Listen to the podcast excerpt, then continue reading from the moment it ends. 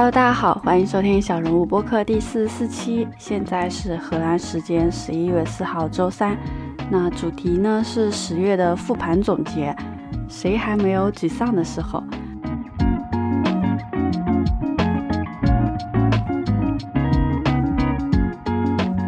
嗯，我也不是一直打着鸡血，然后一直可以保持内心平静的。嗯，也会受到负面评价的影响，然后非常的消极沉闷，觉得做什么事情都没有意义。那也会烦恼，也会受挫，也会没有灵感。每一次月度复盘总结的话，也是想着去探究、思考这些问题，然后一切归空，新的月份又重新开始。至于有用吗？嗯，不知道，至少给新的月份加油打气吧。毕竟已经进入二零二零年倒数一百天了。那今天照例就总结一下十月完成的事情、看的三本书和一些感想。嗯，两期播客，一期是九月总结，一期是留学工作在荷兰的呃数据科学家小然。前面这期就不用介绍了，后面这期的小然，他是一四年来荷兰留学，现在在荷兰一家银行做数据科学家。呃，分享了他留学生毕业找工作的经历和在荷兰本土公司文化融入的压力。嗯，他对 DS 行业的理解和对自我职业规划的分析。对于目前的生活工作状态，他总体也比较满意，甚至想跳出当前的舒适圈和本能的安稳作为抗争，回国去寻找真实的、残酷的烟火气。那节目结束之后，其实我们有聊到负面评价这个事。呃，我那段时间也收到一些让我很不爽的评论。那换以前的话，我可能就默默落泪，然后检讨自己说哪里做的不好，幻想着说，嗯，如何才能获得所有人的喜欢呀？现在的我的话，就不会去追求每个人的认同，也不会在乎别人的看法，嗯，也不会受别人的影响去改变自己的价值观了。嗯，除了不能直接的表达自己内心的业务，但也懂得。嗯，如何去自我消化？嗯，但是有时候也是需要发泄的。加上朋友们的支持的话，也会给自己更多面对负面情绪的勇气吧。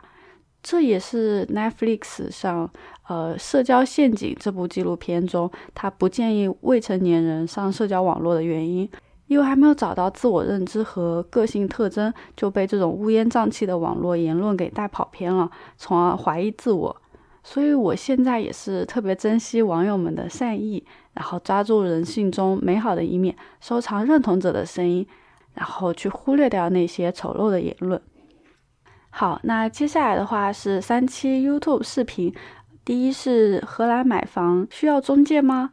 这期根据我目前跟着中介看房的体验，然后介绍买房中介的服务和收费标准，跟大家分享了身边几个小故事。嗯，就也不是每个买房中介都是为了促成交易。一个靠谱的中介是有在实实在在帮我们省钱竞价的。当然，如果自己有能力做到的事情，就也不需要花钱去别请别人。嗯，这也是自己的一种能力嘛。第二期是我的 iPad 上都装了什么？这期主要就整理一下我的 iPad 软件，介绍了七款我觉得在 iPad 上比较好用的软件。嗯，第三期是 Apple Watch。Six，呃，野生的开箱和我的选购指南，也是第一期开箱视频，就聊了聊为什么选择 Apple Watch Six。那主要就是列自己的需求，然后啊选择适合自己的类型和款式，拒绝跟风，理性购物。嗯，那同时也在思考在 YouTube 定时更新视频的重要性。就想法很多，比如我也想拍一些生活类的 Vlog 啊，程序员系列，比如说面试啊，不同岗位的职责啊。挖的坑一直也没填，一方面懒，然后还有一方面就是一直在看别人怎么拍、怎么剪，然后又剪的不好。那过去了很久的那种生活素材，嗯，又没法用，对啊，就很纠结。那十月份的话，准备一周一更，就算没有主题，就硬着头皮去想。呃，硬着头皮呢，其实有的时候就会想到一些比较好的创意吧。最后就是十月份看了三本书。呃，如何有效整理信息？第二本是内向性格的竞争力，还有一本是北野武的小酒馆。那就按照我的嗯推荐评分，先说这两本三星的书吧，一本是北野武的小酒馆和如何有效整理信息，这两本都是日本作家写的。嗯，北野武的小酒馆，那我理解的小酒馆呢，就是真性情流露的地方，无所谓世俗的偏见，喝着小酒，然后口无遮拦，侃天侃地侃大山，甚至吹个牛皮，开个玩笑什么之类的，啊，谁也不会当真。但回头想一想，好像又有那么一点。话糙理不糙的感觉，这本书也是这样。就北野武他畅谈了生死、教育、关系、规矩、电影这五个方面。嗯，经常看着看着都会让我觉得说，哎，这是一个著名导演演员 应该说的话吗？比如我摘一些书中的句子给大家听一下：随便什么事你都可以自由的去做。听到这样的话，反而不知道该做什么好了，所以想找个领导，不论是谁都好。然后就跟在他后面做事，想削尖了脑袋混入某个朋友圈。作为父亲，对孩子的教育也应该是告诉孩子不行的事情就是不行，对待孩子就应该用打。孩子也是人，也有他的人权，应该尊重孩子的人格。就是生气的时候，也应该好好的和他说，好好的和他说，他就会明白了吗？简直是天方夜谭。手机和互联网是一场奴役整个人类的阴谋。如果只有一个情人，就会形成一种三角关系，而三角关系就是一种有棱角的关系。如果有两个呢，就是四角关系；三个呢，五角关系。照此类推，情人越多，关系就越接近于圆，棱角也就越少。听着是不是挺不可思议的？但北野武就是这样，就没什么应不应该，他就只是随着自己的性子说话、做事，还有生活。正如他自己讲，嗯，虽然辛苦，我还是会选择那种滚烫的人生。就他自己在飞速的燃烧，他是不会在意互联网那头的人对他指指点点什么劲的。好，然后接下来这本是如何有效整理信息，不知道大家有没有看过如何有效阅读一本书？那这本书呢，就是同一个作者写的。介绍了日常工作生活中使用笔记本来收集整理信息的方法。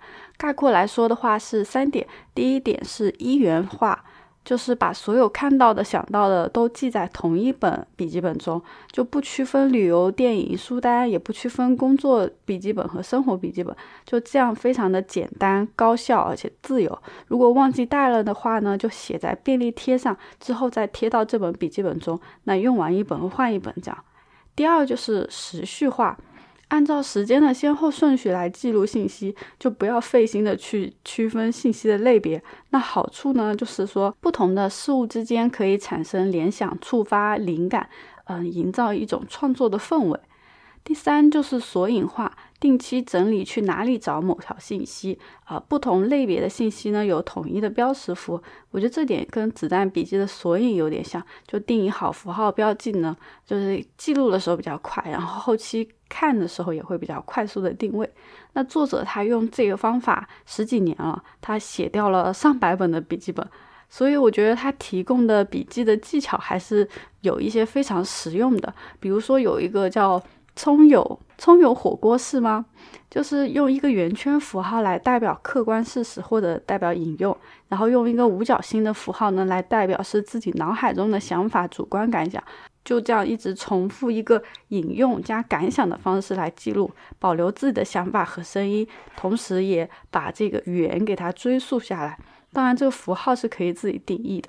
再比如的话，在笔记本的封面放一些自己憧憬的这种生活方式或者动力的源泉来激励自己。再比如手账爱好者喜欢用不同颜色的笔，然后他觉得比较麻烦，但是就借鉴了说可以用不同的笔来区分场景，比如说在家里用一种笔，在办公室用有一种笔，然后外出路上是一种笔，那出门旅行的话就再换一种笔。那这样的话，每次只需要带一支笔在身上，但同时呢，又增加了趣味性。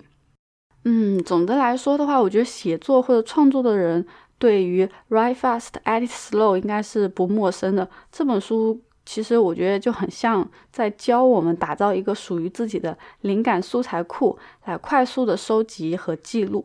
当我们需要写作编辑的时候呢，就从索引中找到自己的信息，然后整理出一篇好的文章。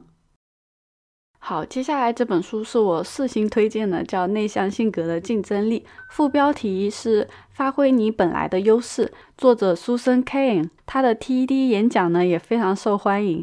嗯，书中是写说，从卡耐基的童年开始，卡耐基就是那本《人性的弱点：如何赢取友谊和影响他人》这本书的作者，是美国著名的人际关系学大师，他被誉为是。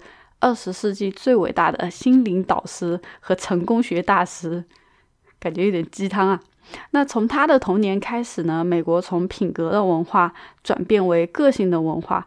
嗯，品格的文化是说一个人的内在品质，不仅是这个人在公众场合他的言行举止，还代还代表了这个人私底下的绅士礼仪。那个性的文化呢，是一个人的影响力和吸引力，有没有真正的才华和智慧不重要。重要的是让别人相信你有就可以了，所以这当然就对内向性格者来说是一种打击。但峰回路转，就现在互联网时代呢，让内向者深思熟虑的大脑呢，可以连接到互联网来展示自己的睿智。像外向性格的人，他更偏向保持亢奋的状态，啊，从别人对他的崇拜啊、鼓励啊、认可中得到自我的价值。但内向的性格就不一样，我们就更偏向从自己的内心获得力量和动力，呃，可以忍受孤独、忍受排挤，从自我思考和自我探索中呢，去寻找属于自己的那个灯塔。总的来说的话，内向者呢，向内索取动力，对外界的刺激其实更敏感。更有共情能力、善良。那外向者呢，是向外获得能量的，对外界的刺激不感冒，更有说服力、热情。性格是天生的，但是自由意志呢，可以改变这个偏向，只不过无法完全的超越限制，就像弹簧一样有一个极限。那两者共存也是大自然的一种选择。所以，对于内向性格者来说，找到自己的热情所在，让热情去克服性格的弱势，同时呢，发挥自己思考能力、坚韧的意志、风险意识这些优势来获得成功。好，那以上的话就是这期十月总结。那今天就这样子喽，下次再聊。最后，感谢收听小人物，喜欢记得订阅、收藏、分享。有思考和感悟，欢迎发邮件告诉我们：a nobody 点 fm at gmail 点 com。别忘了登录网站 a nobody 点 im，查阅更多相关信息。